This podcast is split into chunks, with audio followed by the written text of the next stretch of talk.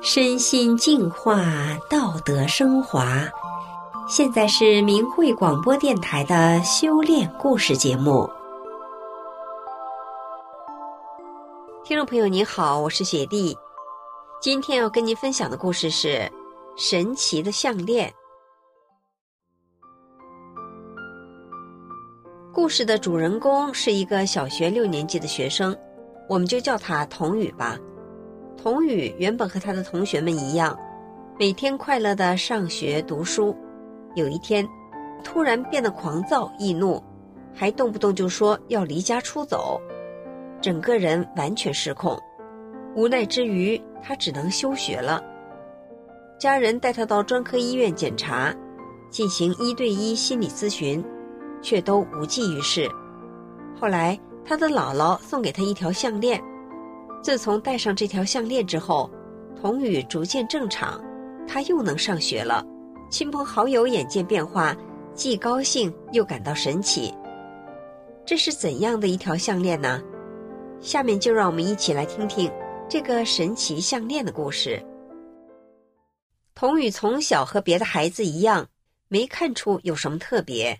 二零一九年上小学五年级的时候，他开始逃课，不愿上学。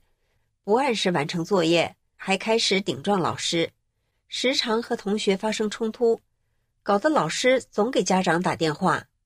后来，他妈妈一看到是学校老师打来的电话，都不敢接了。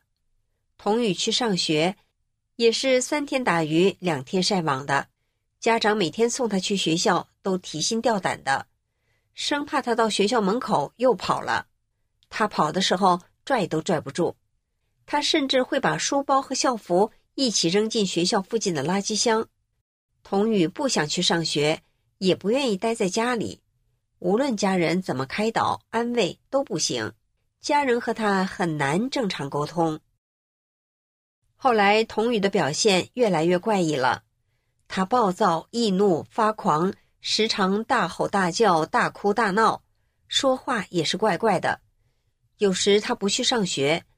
自己跑到一个离家不远的大商场里去玩，在商城的大屏幕前看动画片，要不就到商城的手机专卖店去玩那里的样品手机，或者到那里的书屋去看书，一待就是一天，不吃不喝，家里人去找也不回家，直到商城九点半关门，他才肯回家。童宇在家里控制不住情绪时，就疯狂的大喊大叫。甚至敢打人、骂人。他每天早上三点多钟就起床，只要他一起来，就闹得全家不消停，四邻不得安宁。他妈妈给他买的保暖内衣，他从楼上扔下去；给他配的眼镜，说扔就扔了。为了方便找他，专门给他买了个小天才手表。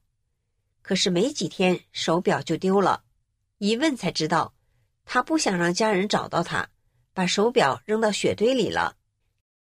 他有时还自言自语地说要去跳楼，或者说要离家出走，搞得家人心力交瘁，整天为他提心吊胆，生怕他哪天会发生什么意外。他家的亲朋好友也都为他担心，帮着想办法缓解他的情绪，希望他能尽快好起来。这期间，学校也建议家长带他去医院检查。并说，不然他上学时需要家长到校陪读。不得已，他的父母为他办了休学，并带着他去了相关的专科医院进行检查治疗，同时还为他找了有名的心理咨询师，一对一的给他上课，进行心理疏导。但用尽了各种办法，依然无济于事。他的神情日益颓废，面容一天天变得灰暗。全家人都陷入了痛苦之中。走投无路之际，童宇的姥姥送给他一条带有“法轮大法好”字样的项链。姥姥帮他戴上时，还告诉童宇说：“这是一条神奇的项链，能给你带来好运，让你快乐、平安、健康。”原来，童宇的姥姥是一名法轮大法弟子，从1996年就开始修炼法轮大法了。修炼前，他体弱多病，无论走到哪里，都必须随身带着各种药：治胃病的胃友，治失眠的谷维素和安定片，治肝胆病的鸡骨草丸和消炎利胆片等等。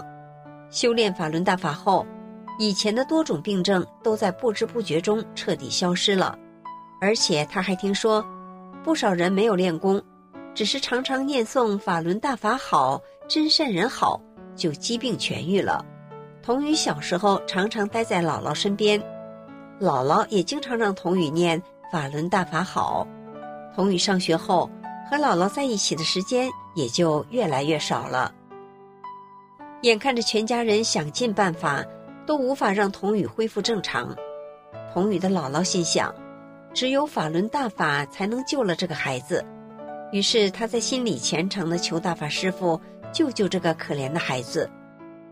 他把项链给童宇戴上后，没想到童宇竟然高兴地哭了起来，边哭边说。谢谢姥姥对我的不离不弃，我还想像小时候那样，天天都念法轮大法好。姥姥看着他饱含感激的泪眼，心里的一块石头落地了。他相信童宇有救了。这条项链提醒着童宇经常念着法轮大法好。自从戴上这条项链，童宇的情绪一天比一天平稳。渐渐的不那么烦躁易怒了，心情好的时候能和家人正常沟通了，而家里每天也都播放法轮大法的音乐，普度济世。因为纯正美好的音乐能净化人的心灵，使人身心愉悦。到五年级下学期的时候，童宇又能够正常上学了，每天放学回来，写完作业后还能帮着妈妈干点家务活儿。童宇的妈妈是做快餐小生意的，童宇也能帮着分担一些自己力所能及的事，并乐在其中。童宇现在上六年级了，学校的老师都说，那时看他真是要废了，也真为他担心。现在这孩子没问题了，小学可以顺利毕业了。现在，童宇每天都在心中承念“法轮大法好，真善人好”。还努力按照大法真善忍的原则和小朋友们相处，看着他的变化，童宇家人和亲朋好友都为他感到高兴，并对法轮大法感恩不已。听众朋友，神奇项链的故事就为您分享到这里了，谢谢您的收听，我们下次节目再见。